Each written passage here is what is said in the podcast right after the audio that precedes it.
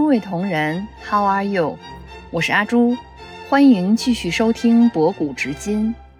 今天我们接着聊《孙子兵法》与现代职场。上几篇啊，我们讲完了孙子的五事，今天我们聊聊七计。五事七计，而后知胜负，知胜负，而后举兵决战。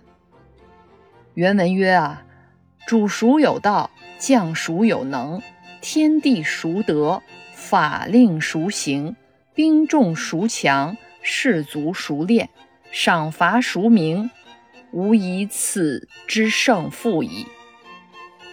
主孰有道啊，其实就是前面详细讲过的“令民与上同意，即上下同欲者胜”这个道理。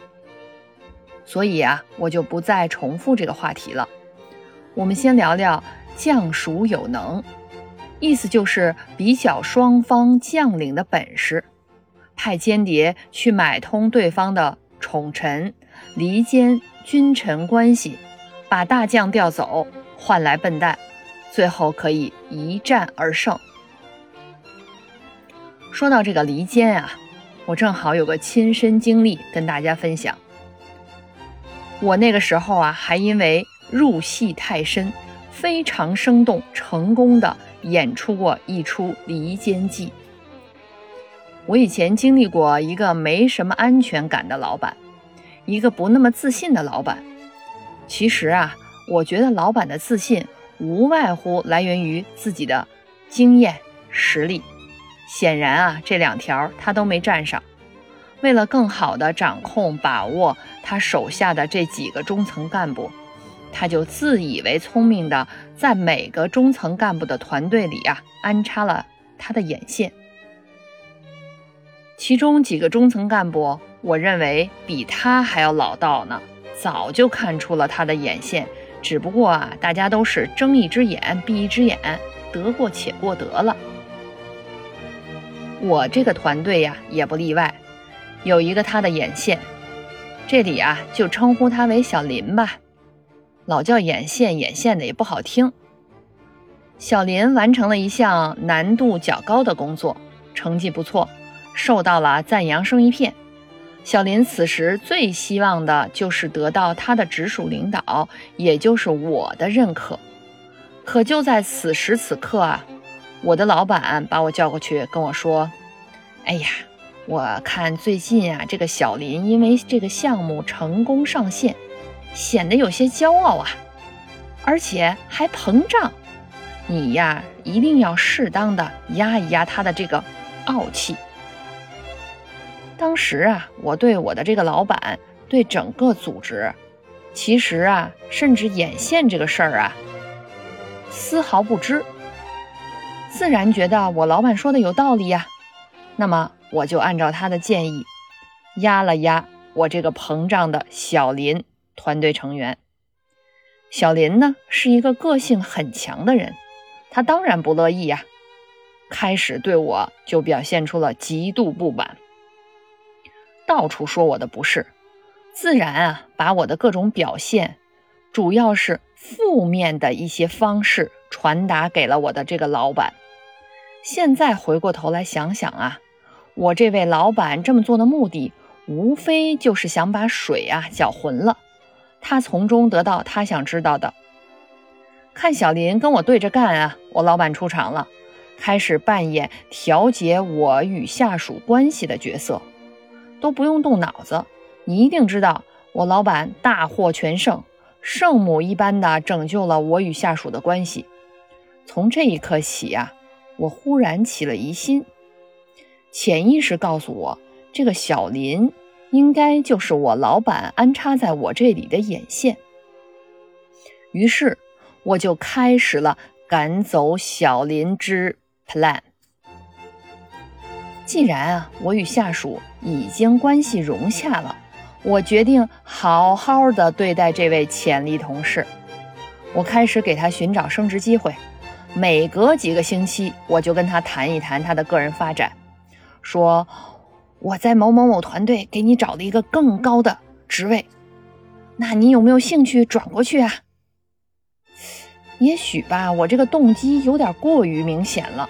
某天啊，小林终于忍不住了，他直截了当地问我：“老板，你是不是不想要我了呀？”其实啊，我当时那个心情啊，内心都在呐喊是，但是我不能这么说呀。我赶紧装出一副诚恳的样子，我说：“不不不，哎，你误会了，我就是觉得你有潜力。可我目前团队里没有这个更高的职位呀，我觉得对不起你呀。”小林听我这么说完啊，就开始跟我表忠心了，说。就想待在我团队里，好吧，此招不灵，那我就努力对他好起来。接下来的日子里啊，我想尽办法给他争取优秀员工升职。当然，此举遭到了其他中层的不满。为什么其他中层不满呢？因为这个小林啊，虽然项目上完成的还不错。但他这个人呢，个性太强，所以呀，在工作中、沟通中得罪过不少同事。再加上他有一最大的毛病，就是特别喜欢传八卦。整个部门就那么几个优秀员工的名额，那么如果我这儿的员工要是占了一个，其他中层下面自然就会少一个呀。所以大家有意见，而且也无法理解我为什么对他这么好，连我老板也开始不理解了。对啦，这时候啊，离间的目的就要达到了。为什么这么说呢？我老板看到我对小林这么好，他开始怀疑小林了，因为他觉得。小林很有可能背叛了他，投靠了我。此时的小林啊，夹在中间，很是难受。他要是跟我老板说，跟我就是在装样子，假装说我假装对他那么好，那我老板跟肯定不信呀。因为我们曾经在会上讨论过，我为了给他争取。升职的机会跟其他几个中层吵得脸红脖子粗的，入戏极深啊。可是呢，在我这里呀，我猜小林他也是心知肚明。最终呢，小林选择离开了这家公司。历时一年，现在回想起来啊，都觉得。那个时候自己的演戏啊，还真是不错，甚至入戏太深，深到我觉得我就是对他那么好了。有能力、自信的老板，其实根本不屑于做这样的事儿，所以选对一个好老板啊，真的太不容易了。如果你找到了，就踏踏实实的跟着他干。给自己树立一个标杆，将来也成为一名优秀的老板，去影响更多的人。天地熟德，指的是天时地利。前面也讲到过，职场中的时机机遇也是很重要的。法令熟行，指制定法令。前面我们也说过，当领导的。要奖罚分明，清晰的规则要提前制定清楚，确保团队中的每个人知晓。领导呢，当然要以身作则。兵重孰强？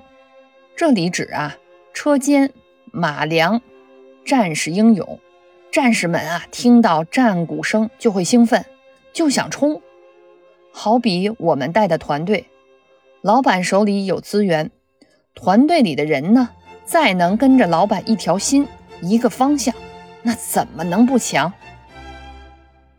士卒熟练，这里又要跟兵重孰强分开来讲。士卒熟练啊，讲到的是每一个的个体，每一个战士通过训练，坚持不懈，一直一直这样的练下去。一定能够成为那名精兵。结合到我们职场中一样，想成为某一个方面的专家，如果一辈子一直专注于这一件事儿，不断的训练，不断的学习，学习新的方面，不断的突破自己，怎么能够不成为一名专家呢？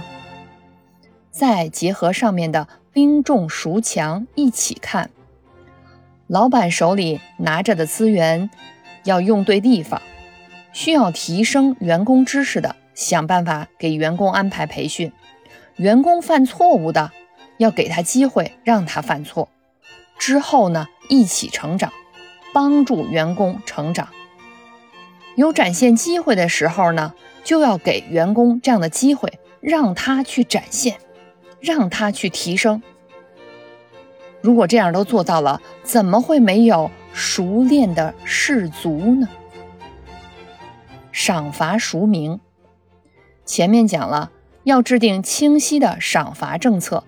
这里很关键的两点是，赏罚要做到及时跟恰当。比如开始我那个离间的例子里，明明小林刚做了很好的工作，那时候我居然傻乎乎的不去夸奖认可他一下，非要压制他，给他泼冷水，他能高兴吗？他怎么能不抱怨？他怎么能不去到处说我的不好？员工在做得好的时候啊，要给予及时的奖赏、认可；犯了原则性错误的时候，也要受到相应的惩罚。这里呀，一定要做到及时。如果不能做到及时，效果啊就会大打折扣。除此之外呢，就是要恰当，奖赏不能过度。赏罚也不能过度的奖赏啊，员工可能就有点飘飘然，膨胀过度，反而会适得其反。过度惩罚呢，那更不行了，那岂不是成现在职场的 PUA 了？好了，不知不觉的呀，这七事儿我们就讲完了。谢谢您的收听，感谢您收听今天的博古知今。期待下次与您相约。背景音乐是来自作曲家安东尼奥·维瓦尔第的《四季秋》。维瓦尔第是巴洛克时期意大利著名的作曲家、小提琴家。秋天是金色的，意味着丰收，享受着收获，沉浸在喜悦中。让我们共同欣赏。